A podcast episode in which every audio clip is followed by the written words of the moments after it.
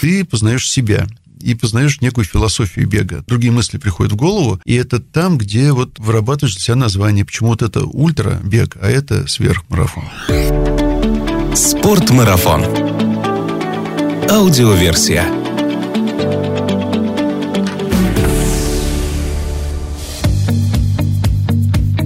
Всем привет! Это Артур Ахметов и «Спортмарафон. Аудиоверсия». Подкаст, в котором мы немного говорим о спорте, но много о спортивных увлечениях, активном образе жизни, приключениях, путешествиях и снаряжении для всего этого. Если вам нравится наш подкаст, расскажите о нем друзьям. Так вы поможете нам сделать аутдор популярнее в нашей стране, а значит среди нас будет больше счастливых и здоровых людей.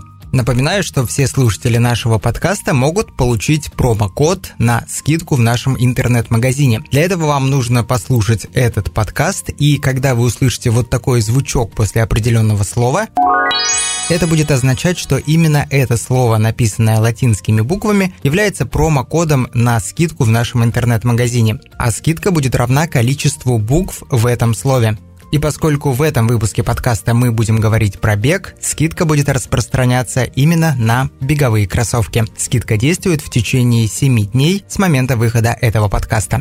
Как вы, наверное, поняли из названия сегодняшнего выпуска, сегодня мы будем говорить про бег на ультрадлинные дистанции. У меня в гостях сегодня снова Андрей Хачатуров, которого я не раз уже представлял в этом подкасте, поэтому не буду делать это опять, а просто сразу поздороваюсь. Привет, Андрей. Привет. У меня первый вопрос к тебе начался 2020 год. Я наблюдал с небольшой нотой зависти за твоим инстаграмом. Ты каждый день бегал на новогодних каникулах? Ну, практически да. Я себя заставил пару дней отдохнуть. Просто заставил. Что тебя мотивирует даже в новогодние праздники выходить и бегать по 20, по 30 километров каждый день? Ну, во-первых, давно бегаю. Меня уже не мотивирует, а, скажем так, часть жизни. Мне себя заставлять выходить, бежать не нужно, а наоборот, если я не сбегаю, то вечером я буду ощущать ну, некую неправоту своих действий сегодня. Это не какая-то зависимость, когда вот сравниваю с наркотической зависимостью, меня всегда это обижает. Потому что бег – это несколько иное. Это, да, зависимость, но она как дышать. Мы же не называем дышать наркотической зависимостью. Получается, наркотик сам вырабатываешь внутри организма. Да, но организм уже привык к нагрузкам, и 20-30 километров – это нормально совершенно. Но 20 – это вообще мне стыдно, чтобы в отпуск или в выходной день, когда я бегу там меньше 30, ну, это как бы... Вот в Новый год грешил, бегал меньше 30 несколько раз, но по той простой причине, я тоже человек, у меня есть восприятие действительности. Вот эта серая мгла, которая повисла над Москвой, она слегка притомила. И как бы хочется выбегать не в серые такие выходные будни, а ну, в более приятную перспективу. Ну, вот. Очки с оранжевыми стеклами не помогают? Есть, не помогает. Ну, потому что одну и ту же улицу хорошую погоду воспринимаешь нормально, а в плохую погоду эта улица становится одной и той же улицей. Много ли ты встречал бегунов на новогодних каникулах? Да не сильно много, но я, может быть, не совсем вовремя бегаю, потому что если в ботаничку с утра выбежать, там больше народу бегает. Я не часто в нее сейчас заглядывал, потому что там трактора, которые очень люблю, которые едут с этой метелкой, да, подметают и ничего не сыпят вслед. Это просто на тротуаре из снега делают лед. После этого бегать не очень хочется, тем больше ровно год назад я здорово шлепнулся, как раз в районе ботанического сада до сих как, пор. кстати, твой локоть? А, локоть в той же паре э, терпеть мне еще года два. То есть год с болью прошел и продолжается. Будем на протяжении наших подкастов наблюдать за твоим локтем, как он себя будет вести.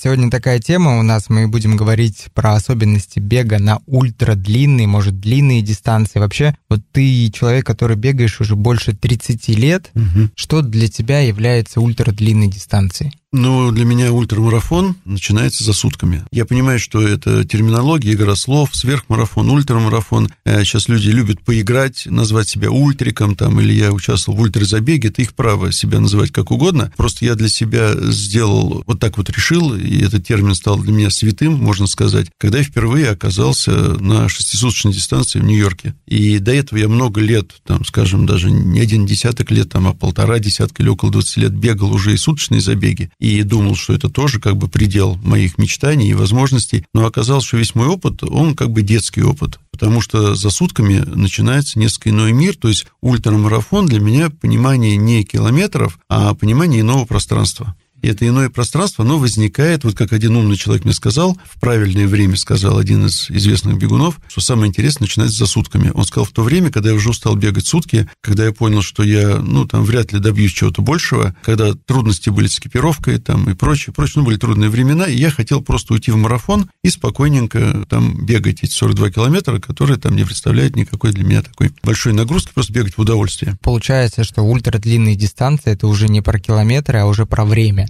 про время. Я говорю, вот именно пребывание, когда ты переходишь из одних суток в другие, и все это продолжается, когда вот вслед за шестью сутками я вышел на 10 суток, первый, второй раз в том же Нью-Йорке, а когда ты пробежал сутки, и ты понимаешь, что впереди еще 9, и это не просто пугает, что у тебя 9 там впереди, да, меня праздник не может пугать, для меня бег это праздник, он доставляет удовольствие. Просто по-иному рассчитываешь силы, понимаешь, что ну, нельзя получить травму, несовместимую с бегом, чтобы хотя бы добежать до конца. Речь не идет о каком-то результате. Там результат ты добиваешься, просто поступательно, наступательно двигаешься упорно к цели. Без лишнего фанатизма, без лишних рывков и без дурных помыслов, что я там всех порву, там еще что-то. Вот в ультрамарафоне вряд ли это присутствует на самом деле. Так, ну мы уже разобрались с твоей личностью. Ты, конечно, такой немножко особнячком стоишь в плане бега. Ну, и, так вышло, да. Да, мне кажется, что для тебя в беге нет там ничего невозможного. Для меня там сутки бега, это, ну, я не знаю, это что-то на грани фантастики. Для тебя это вполне нормально, и мы понимаем, что там для тебя ж ультрамарафон это 6 дней, да, бегать. А в нормальном принятом мире что вообще считается бегом на длинную дистанцию? Ну, бег на длинную дистанцию 10 километров достаточно длинная или протяженная дистанция. Я всегда говорю, у каждого свой марафон. Классическая дистанция марафона 42 километра 195 метров, но на самом деле марафоном можно назвать, вот человек не бегал вообще, да, пробежал десятку, там, ну, например, год он к ней шел, постепенно, начиная там с 500 метров, с километра. Это победа, это его марафон, и всегда стоит вопрос, а что ты хочешь дальше? Потому что сейчас стало модным пробежать там половинку, пробежать марафон и стремиться сразу к тому, что называют ультрадистанцией, да, к сотне, там, к суткам еще ну, куда-то. Ну вот ультрадистанция Ну да, ну это, это стало, да, это стало называться ультрадистанцией. Я говорю, это игра слов, это совершенно для меня игра понятий, это вот uh-huh. в чем разница. Вот, и люди начинают к этому стремиться, но надо понимать всегда, нужно тебе это или нет. Я себя нашел в длинном беге. Вот сначала я пробежал первый свой марафон там в 88 году прошлого столетия.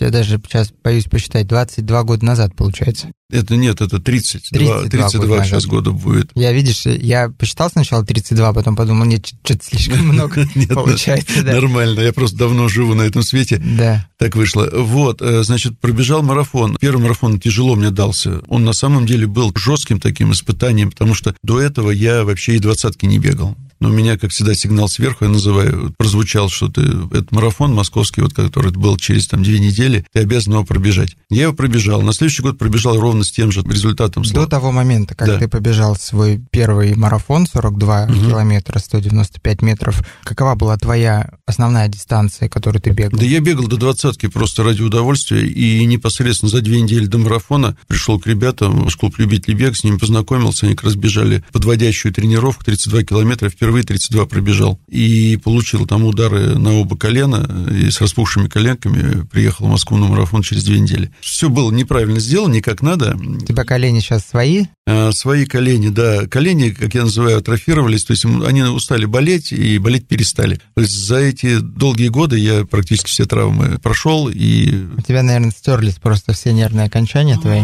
Да, нервные окончания очень хорошо стираются в многосуточном беге. Именно там первый, второй марафон пробежал там в пределах 3, 3 часа 50 минут, да. А лучший марафон у меня оказался 2 часа 43 минуты. Это огромная разница для тех, кто понимает. То есть час целый с лишним. То есть сначала мне было э, просто желание преодолеть эту дистанцию, преодолеть ее всю бегом не переходя на шаг. А потом постепенно, с годами, это преодоление, ну, стал, стал хотеться больше скоростей, то есть преодолевать ее быстрее. То есть сам марафон перестал быть проблемой, проблемой стала скорость, с которой ты преодолеваешь, там, добежать до трех часов, выбежать из трех часов, какая задача. А потом за этими задачами вот пришел суточный бег, в суточном беге тоже вышел, как я называю, понюхать дистанцию, да, то есть просто сутки отстоять на ногах, это уже сверхзадача. Вот для того, чтобы понять, я всегда говорю, спрашиваю, тяжело ли бежать сутки? Я говорю, ну, тяжело перед телевизором сидеть на стуле сутки или на кресле удобном. Это тоже тяжело. Просто не спать сутки тяжело. Не говоря о том, что бежать, двигаться, пробежать там сотню километров там и дальше побежать. Мне кажется, сидеть на стуле-то сложнее. Как сказать? Тут ты хоть бежишь, работаешь, а тут... Тут ты хоть бежишь, тем более, что сутки в основном по стадиону, бег происходит 400 метров круг, тоже такая ну, скучновато, психушка. Да. А да. оно нет, оно скучновато не бывает. Я говорю, что вот если выходить, бежать, длинный бег, он чем интересен? Во-первых, он отсекает тех, кто привык легковесно разбрасываться словами разными, да, он отсекает тех, кто принципе, к спорту подходит как к поиску соперников, а соперника нужно искать в себе прежде всего. В длинном беге, в настоящем длинном беге практически нет подлостей со стороны соперников, потому что там нет соперников. Там есть собратья твои, с тобой на дорожке, и там каждый готов друг другу помочь, а не поставить тебе подножку или покалечить, или какую-то там пакость сделать, или там чем-то дать тебе какой-то водицы выпить, там, не святой, чтобы ты выпил, и тебе бежать не захотелось. То есть вот мне чем нравится длинный бег, это некое сообщество, ну, таких больших друзей, даже говорящих на разных языках и иногда не понимающих друг друга, но прекрасно понимающих, что твой вот соратник преодолевает. Зачем вы здесь собрались, да? Да, потому что там все проходит через трудно, очень трудно, больно, очень больно. Больно всем. И тот, кто пробежал больше тебя, он просто умеет э, больше тебя терпеть. Поэтому ему можно только аплодисменты, но никак не зависть какая-то черная. И все-таки я вернусь в свое мироощущение и попробую разобраться. Все же есть понятие половинка марафона, да, есть угу. понятие марафон, это 42 километра. Вот правильно ли сказать, что все, что выше марафона, это сверхмарафон. Это сверхмарафон. Это правильно. Да? Да, вполне правильно. Кто-то называет ультрамарафон, ну, пусть называют. Ну, и если мы говорим уже о сверхмарафонах, какие есть отличия в подготовке к вот таким ультрадлинным дистанциям? Само соревнование или просто, если ты сам вышел, там, решил преодолеть марафон в одиночку, это как бы уже вершина пирамиды. А нужно строить фундамент фундамент должен быть очень хорошим. То есть, чтобы бежать далеко, тебя должен быть такой фундамент, с которого ты не свалишься. Когда ты не получишь травму такую, ну, из-за того, что тебе просто не хватает объемов. То есть, сначала нужно вот поступательно, наступательно двигаться к этой цели, не гоняться за скоростями, не гоняться за километрами, просто вот научиться долго бежать и получать от этого удовольствие. Как научиться долго бежать? А, ну, выходить... Представь, что я вот я пришел к тебе, да, например, говорю, Андрей, привет, я бегаю по 20 километров угу. два раза в неделю. Хочу пробежать марафон, а потом ультрамарафон. Ну, что мне делать? Ну, во-первых, бегать не два раза в неделю и не обязательно по 20 километров. Пробежишь марафон с таким объемом, но с большим трудом не получишь удовольствия и вряд ли пойдешь сверхмарафон. А если пойдешь, то там где-нибудь споткнешься. А я про удовольствие тебя не спрашиваю. Ну, маловато 20 километров два раза в неделю. Я бы посоветовал бегать на неделе там по 10-15, а в выходные делать одну объемную тренировку по больше километров, для того, чтобы хотя бы организм разницу чувствовал в нагрузке. Потому что если бегать, ну, даже каждый день по 20 километров, без выходных, например, да, ну вот есть все для этого возможности, желания, но организм привыкает к этой нагрузке, ничего же не происходит. Ну, ты наберешь вот эти объемы, но как бы, ну, на них и встанешь. Потом пойдешь дальше, там будут свои сложности. Надо просто бегать постоянно, нужно сделать месячный объем километров 300-350, вот, ну, чтобы спокойно бегать марафон. Потом, если у тебя стоит цель бежать его быстрее, ну, нужна какая-то некая скоростная работа. Если у тебя цель стоит бежать дальше, продолжай набирать объемы, не увлекайся скоростью, потому что вот могу сравнивать на собственном опыте. Я когда бегал быстро, и там и очень быстро, у меня были травмы, связанные вот с мышечными разрывами, да, вот связки и прочее. Быстро это какой темп? Ну, когда бегал из 4 минут на километр марафон. Ну, вот 2.43, вот я говорю, вот это мой самый быстрый марафон, это достаточно быстро. Как я бежал, вот сейчас я не могу уже себе это представить, это слишком. Сейчас бы ты так побежал? Не добежал бы, но уже возраст как бы уходит, тоже понятие такое неусловное. Сейчас я далеко могу бежать, но не так быстро. Но вот в этом сезоне пробежал подряд три марафона, раз чуть не в неделю, ну, три официальных, со средней скоростью 5.19 на километр, 5 минут 19 секунд. И когда бежал третий, он был как раз московский, я понял, что, ну, медленновато, можно бы быстрее, потому что, ну, не устал совсем. Но это была вот такая скорость, с которой я практически выбежал на тот же результат, что мой первый марафон был, который мне с трудом да, дался, да, вот, вот эти вот там 32 года или 31 год назад. В этом разница. Но быстрее как-то не хотелось, потому что задачи иные. А когда бежишь дальше, вот я, были травмы вот такие, да, потом, когда стал бегать далеко и долго, пошли травмы суставные, так называемые, там, голеностопы, там, вылетали колени, еще что-то. Это постепенно тоже все приходит в норму.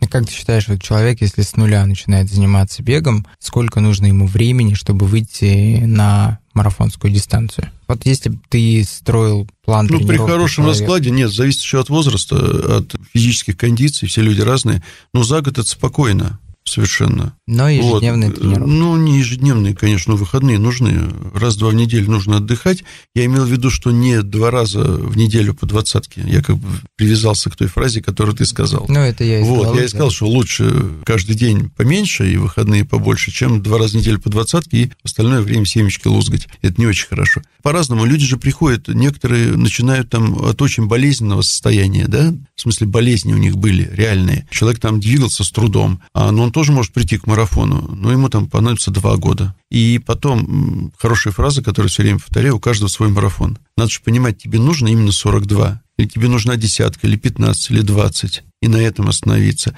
Не обязательно идти далеко, потому что если ты пробежал меньше, ты ничем не хуже меня там или того, кто пробежал больше тебя. Ты тоже такой же человек, тоже бегаешь, ты достоин уважения, просто, ну, ты выбрал такую дистанцию, она твоя. А подражать кому-то или, ну вот, я же не собираюсь подражать тем людям, которые там ставят рекорды на мировых соревнованиях. Это бесполезный номер. Это совершенно другая жизнь, другие люди, у них ну, другие те же самые физические кондиции и прочее. Поэтому ну, я доволен своими результатами. Вот ты чуть ранее сказал, что ультрадлинные дистанции это в основном бег по стадиону. Это... Ну, э, суточный бег. Официальное соревнование происходит на стадионе, по большей части, да. 10 суток в Нью-Йорке, там круг миля. Это обычный парк, э, который не закрывают для местных трудящихся, которые там по выходным, в основном мексиканцы в этом районе, там в Квинсе, приходят пожарить шашлыки и погулять с детьми. Ну, в выходные становится народу чуть больше, в будни чуть меньше. Вы там нарезаете? Да, мы нарезаем круг, миля, это 1609 9 метров э, сухопутная. Из асфальта этот круг состоит. Некоторые там вкрапления из плитки есть, несколько штук. Парк в американском понятии это не тенистые аллеи, как у нас мы привыкли, и какие-то гравийные дорожки, а это ну, просто территория, где в основном поля для игры в крикет, там, в американский футбол. Ну и есть аллеи, где деревья там высажены, они там тени не дают. Тем более все весной, это происходит в апреле, там не все еще распустилось. Как, в принципе, проходят вот эти соревнования? Вот эта трасса в Нью-Йорке, она единственная в мире сертифицированная на 10 суток. Сертифицирована, значит, там можно ставить рекорды мировые, они там были поставлены и в 10, и в 6-суточном беге. И они официально зафиксированы. Другие соревнования подобного рода, они проходят раз в частях света, но как бы там нет официального сертификата на дальше. Но это не важно. Мы же приходим не рекорды ставить, мы приходим бежать. Кто-то приходит рекорды ставить. Кто-то приходит, ну, по-разному это заканчивается. Просто появляется лагерь каждый год. Вот уже, ну, почти 30 лет все это происходит.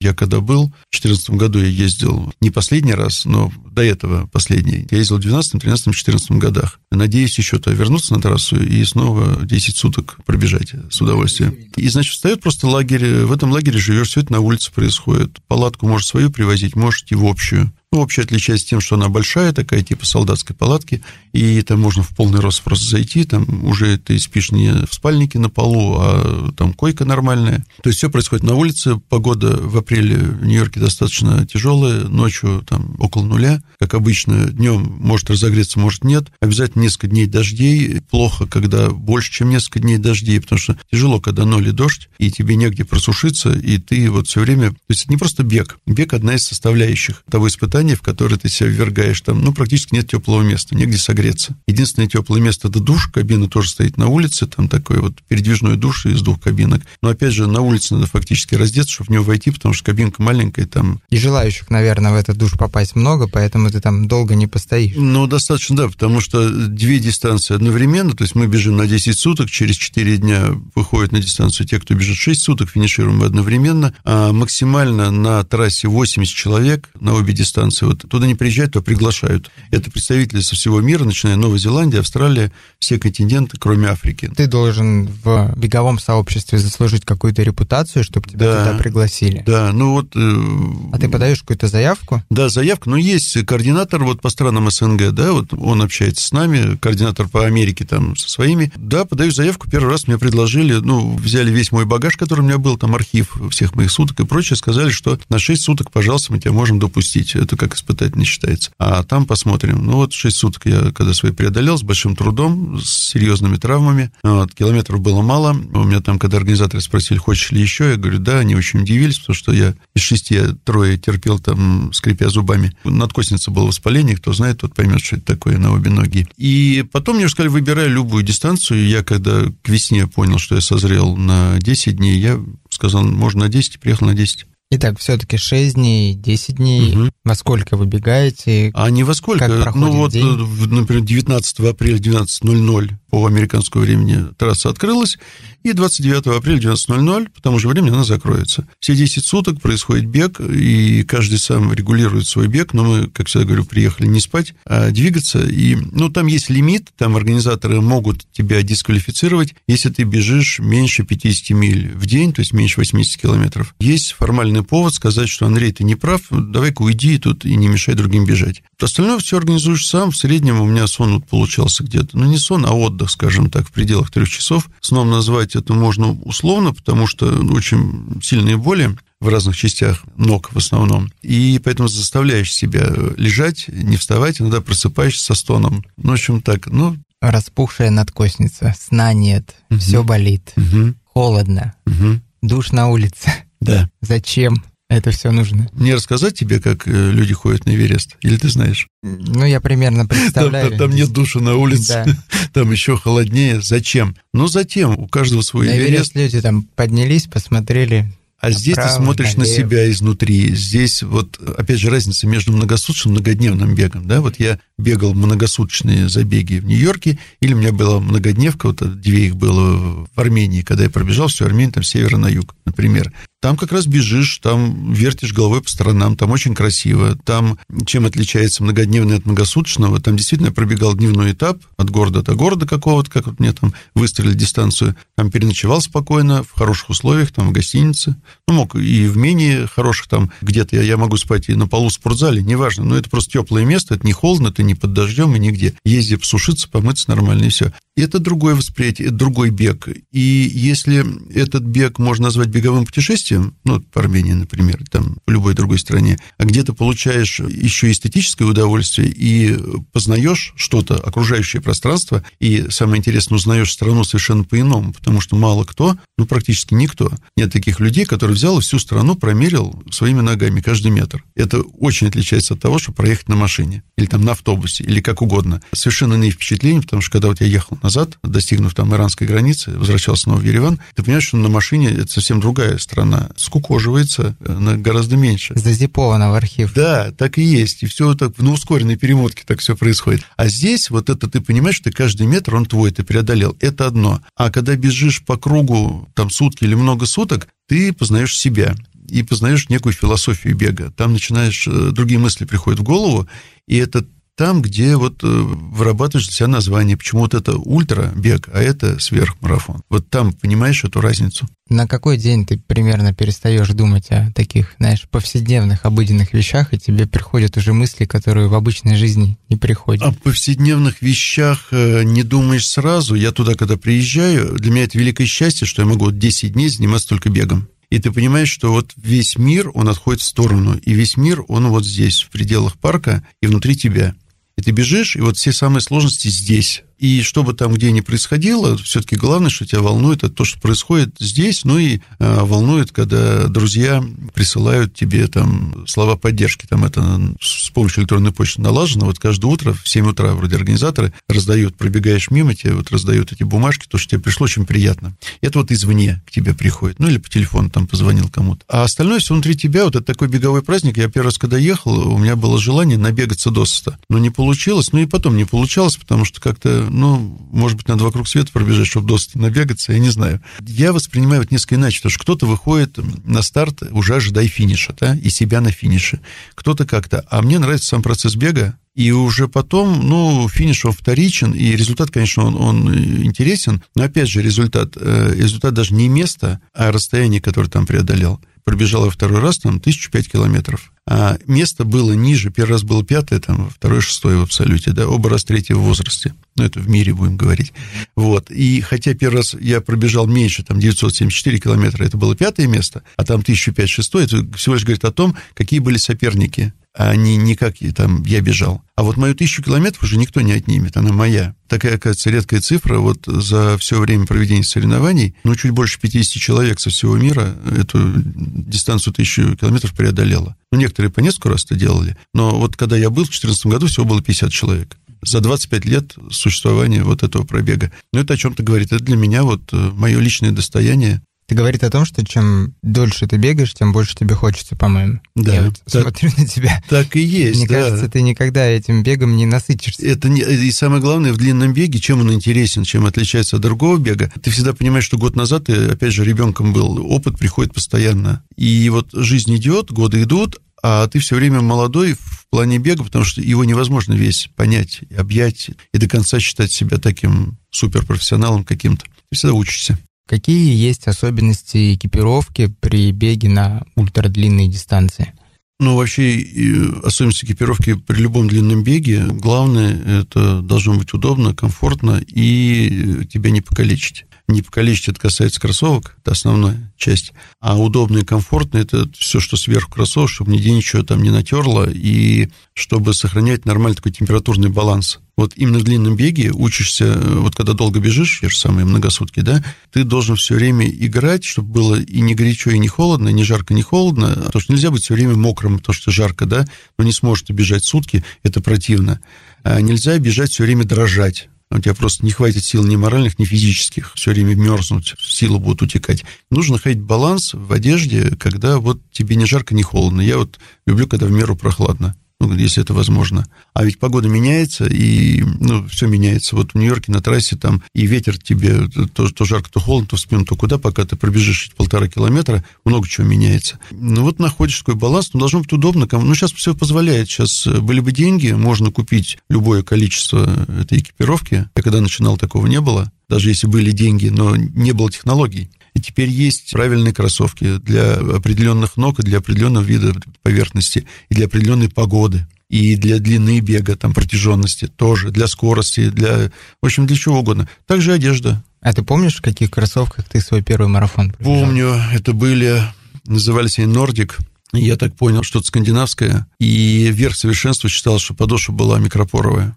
То есть в то время вот все, вот первый марафон, правда, коленки распухли на несколько лет. Не висят у тебя где-то эти нет, кроссовки? Нет, вот не знаю, куда делись, к сожалению. Так, кто знает, где кроссовки Андрея Хачатурова, верните, пожалуйста, ему. Они нам памятны, мы их в музей я, поставим. Я обычно кроссовки дарю, ну, то есть я как бы не изношу до потери пульса, потому что пробежал там 2-2,5 месяца, 3, чуть-чуть амортизации, когда уходит, или не чуть-чуть. А но есть люди, которые, они целые, новые с виду, те, кто в них могут ходить много лет. Вернемся немножко к экипировке ультрадлинных дистанций. Мне вот как обыватель вопрос интересен. Если ты 10 дней подряд бегаешь, то это у тебя получается 10 комплектов одежды? Нет, нет, не 10 комплектов. Э, если так рассуждать, как ты, то есть меняем и ждет стирки где-то дома, 10 комплектов не хватит точно, потому что несколько раз в день нужно переодеться.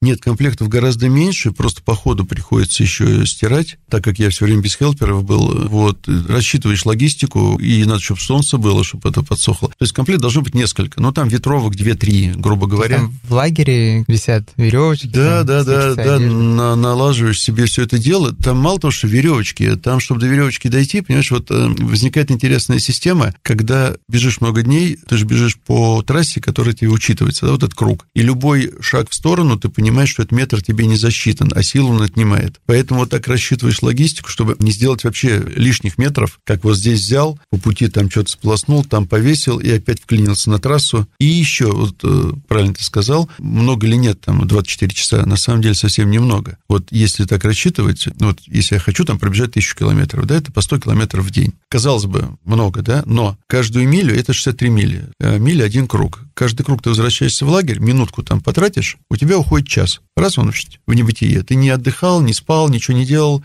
не стирал, не вешал футболку, часа нет. Ну, ты просто остановился на кухне и там подумал, что тебе взять, чай или там что, или сок, выпил, минута ушла. Но обычно минута дело не ограничивается, три минутки задержался, потому что кроме чая решил взять еще там, я не знаю, макароны, да? Туалет опять же можно. Но заходить. туалет нужно, не то, что можно. Три да. минуты на круг – это три часа. У тебя уже в сутках не 24 часа, а 21. тебе же нужно еще бежать, тебе нужно еще как-то за собой следить, да, вот тоже стиркой заниматься, тебе нужно отдыхать и прочее, прочее. И, оказывается, сутки – это очень такое короткое понятие. Не больно ты успеваешь. Ну вот, если сказал, 21 остался, ну вот 3 часа поспать, да, у тебя уже сколько? 18. Логистика – моя любимая наука. Я когда там был, я всегда наблюдаю за старшими товарищами, которые там не первый раз, делаю выводы. Вот, например, первый вывод у меня был совершенно шикарный один. Один э, потом моим другом стал парень из Словакии, очень опытный ультрабегун, он на 6 дней умудрился занять второе место, из них 5 суток шел пешком, а не бежал. То есть он, он получил травму, не смог на вторые сутки уже бежать, но ходил. И он вот находил себе второе место, потому что он пешком обгонял многих бегущих. А делалось очень просто. Вот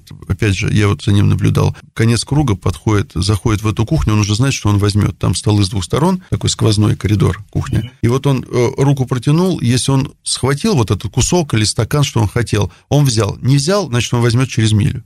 Он не останавливается ни на секунду. Вот я вбегал вместе с ним туда, например, он прошел эту кухню, я остановился на минутку что-то взять, и я его догоняю бегом, только когда я съел, там выпил что-то, только к середине мили. А он так ходил вот постоянно, вот это с крейсерской определенной скоростью. Он ходил за едой, получается. Нет, ну мы там вообще шутим, круг вода, круг еда. Есть такой принцип в длинном беге у нас. Вот, э, то есть не по многу, по малу, но часто. Милю пробежал, кусок проглотил, милю еще пробежал, там воды глотнул. И вот круг вода, круг еда, и ты все время бензин доливаешь в организм, и как бы нормально. Андрей, а чем, в принципе, кормят на ультра длинной дистанции бегунов? Ну, именно там, о чем мы говорим, о Нью-Йорке, там исключительно вегетарианская еда. Я не вегетарианец, сразу скажу, я обычный человек, ем то, что едят, обычную еду.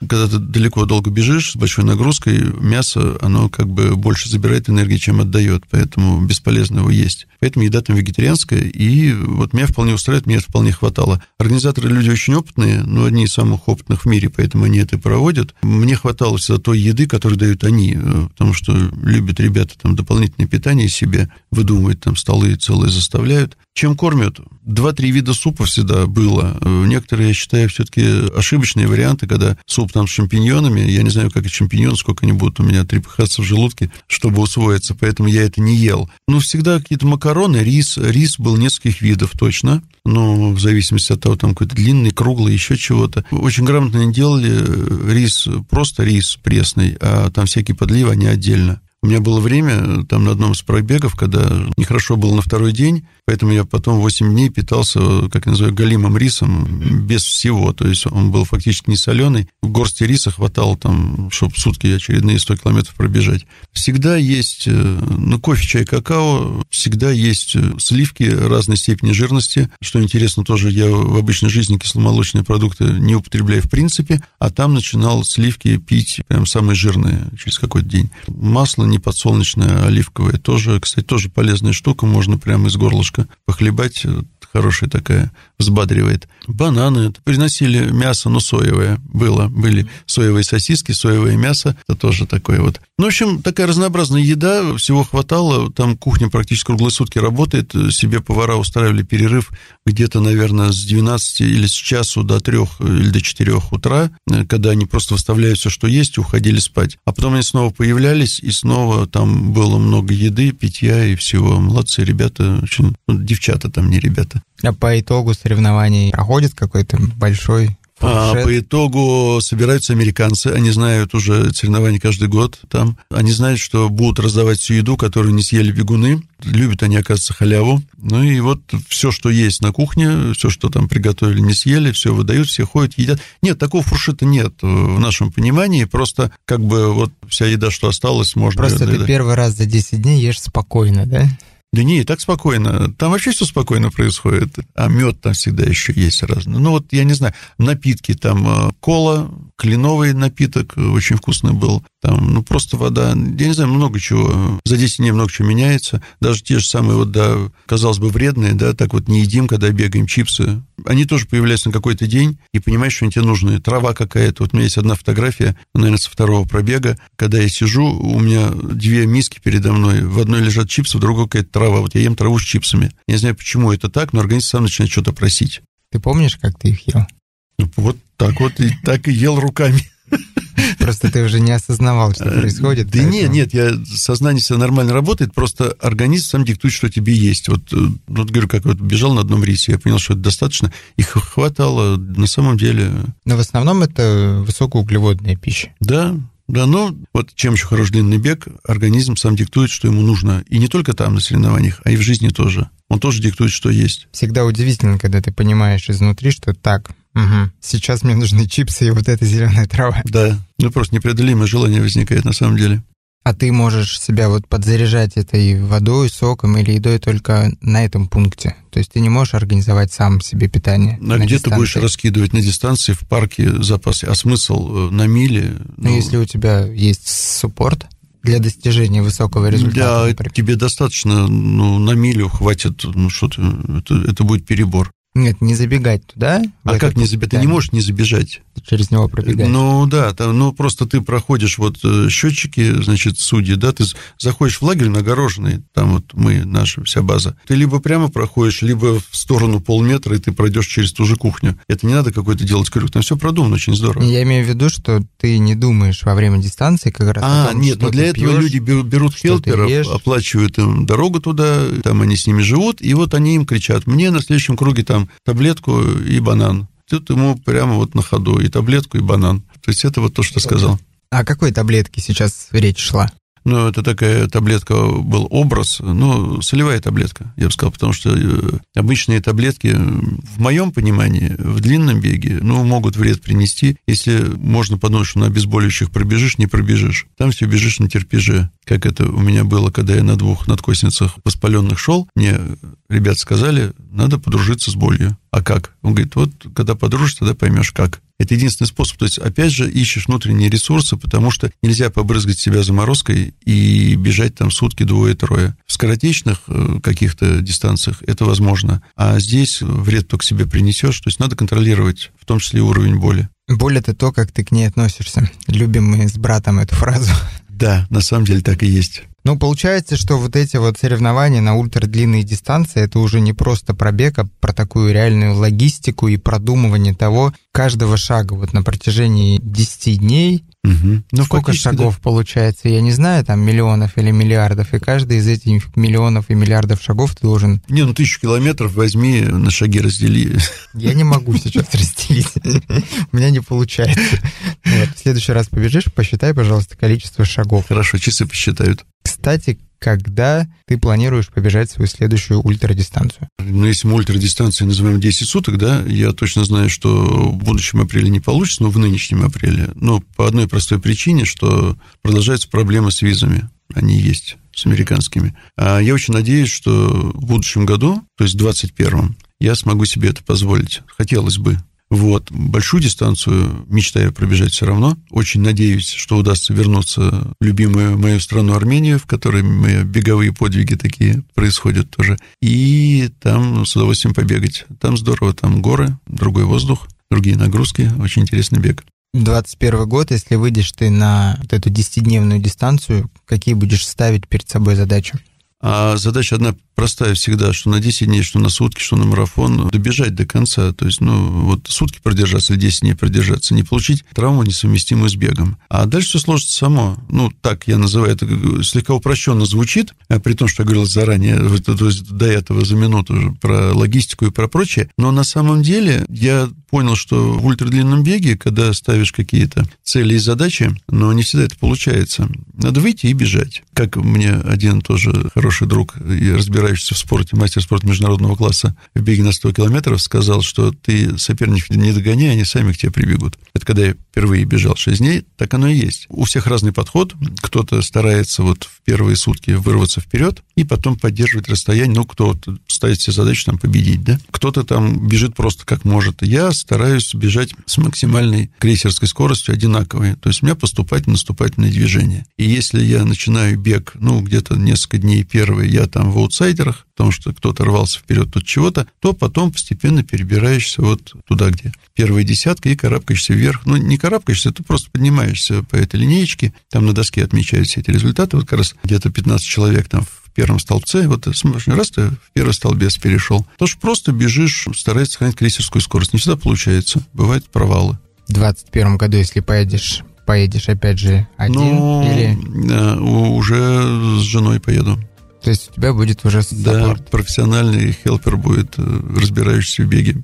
Отлично. Ну, я желаю тебе, чтобы обязательно и с визой все получилось, и чтобы пригласили тебя, потому что это не все от тебя зависит. Уверен, что результаты будут, и результаты будут отличные. Как обычно, в конце выпуска какое-нибудь пожелание от Андрея Хачатурова тем, кто думает, а выйти завтра на пробежку или не выйти? Ну, во-первых, выйти. И завтра, и послезавтра бегайте с удовольствием. Как я всегда говорю, бег – это жизнь, остальное – это всего лишь остальное. На самом деле бег э, дает возможность увидеть мир – но еще важнее, он дает возможность увидеть себя. И как бы изнутри, и посмотреть. Вот я, что сегодня не сказал, длинный бег, он с людей как бы шелуху все устряхивает. И когда ты начинаешь бежать с человеком, он один. Там через день или через сколько-то километров, ты видишь, что он другой. Вылезает его сущность наружу. У одних сущность прекрасная выходит, у других не очень. Но обычно тех, кого не очень, длинном беге не задерживаются. Бегайте с удовольствием, все будет хорошо. Спасибо, Андрей, и до встречи с тобой на пробежке. С удовольствием. Все зависит от тебя. В любое время готов.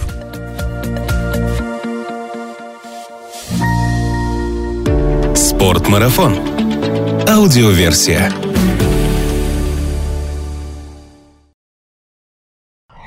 Один раз чуть э, не замерз до смерти в жарком предбаннике при температуре снаружи, тоже 30 градусов. Но, объясняю, бегал одни из своих первых суток, это был Подольск, в каких-то 80-х годах, э, не помню чего, там 90-х. Вот, э, очень жарко было, за 30 градусов весь день. И начало в 12 дня, в 12 ночи я всегда такой экватор. Э, привычка была пойти в душ, помыться, там, переодеться, так в себя, прийти встрепенуться и на вторые полсуток выйти. И вот там меня случилось, что, не знаю, там одни говорят, что это там сердце схватило, а другие там еще чего-то, какие-то конвульсии. В общем, я когда из души вышел, а меня пробрала такая трясучка, я даже не мог полотенце взять. Просто вот трясло, как будто вот я на морозе нахожусь, а не в этом жарком душе. И мне тогда пришла в голову такая мысль э, смешная, хоть и не смешно было тогда, что если меня найдут с утра там замерзшим до смерти, это будет на самом деле смешно.